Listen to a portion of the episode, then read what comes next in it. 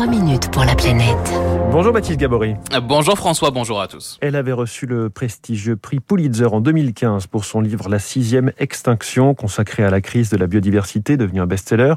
La journaliste américaine Elizabeth Colbert a publié hier en France son dernier livre, Des poissons dans le désert, ou comment l'homme tente désormais de réparer la nature après l'avoir sérieusement endommagée. Oui, c'est la dernière enquête de la journaliste du New Yorker, enquête qui commence sur les rives du canal de Chicago, un canal euh, sanitaire et naval construit pour inverser le cours de la rivière Chicago, Elizabeth Colbert. Il y a un siècle, ils ont inversé le cours de la rivière afin de se débarrasser de leurs problèmes d'eau usée. Et pour faire cela, ils ont relié deux grands systèmes hydrologiques, celui des Grands Lacs et le fleuve Mississippi, qui n'étaient pas connectés jusque-là. Et désormais, il y a de nombreuses espèces invasives dans les deux milieux et elles peuvent aller de l'un à l'autre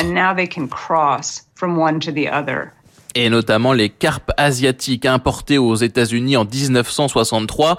Elles devaient contrôler la prolifération des mauvaises herbes aquatiques, sauf que ce sont elles qui vont proliférer. Partout où elles sont, elles supplantent désormais les poissons indigènes. Elles sont en très grand nombre dans le Mississippi et menacent de remonter dans les grands lacs via ce canal. Les ingénieurs de l'armée américaine ont donc dû trouver une solution pour les empêcher de passer. Ce qu'ils ont imaginé, c'est de faire passer beaucoup d'électricité dans l'eau, et donc quand une créature vivante arrive, elle prend un choc électrique.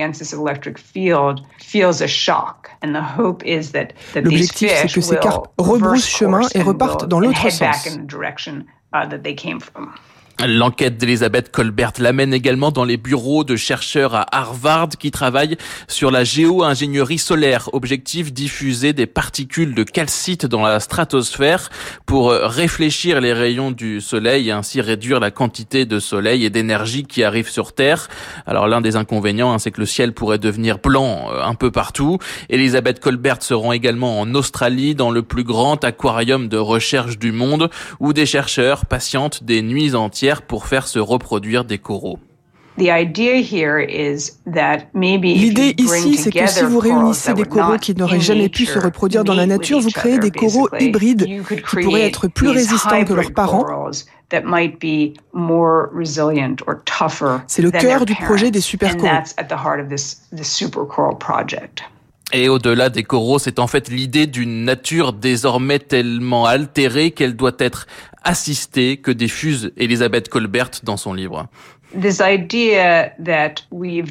idée que nous avons tellement bouleversé le monde vivant, nous avons réussi à réchauffer tous les océans par exemple, et que nous devons maintenant intervenir sur le vivant pour tenter de l'adapter aux modifications que nous avons créées, ça m'a frappé. Et ça ouvre un nouveau chapitre dans la longue histoire des relations que nous entretenons avec la nature. De nombreuses espèces ont été poussées au bord du précipice avant de les ramener à nous. C'est le cas par exemple des pupfish, ces tout petits poissons qui vivent dans une cavité du désert du Nevada aux États-Unis, qui ont bien failli disparaître et qui ne doivent leur salut qu'à l'intervention de biologistes. Des poissons dans le désert, c'est donc signé Elisabeth Colbert. C'est passionnant et c'est aux éditions Bûcher-Chastel. Et pour la réentendre avec vous, Baptiste Gabory, direction Radio Classique.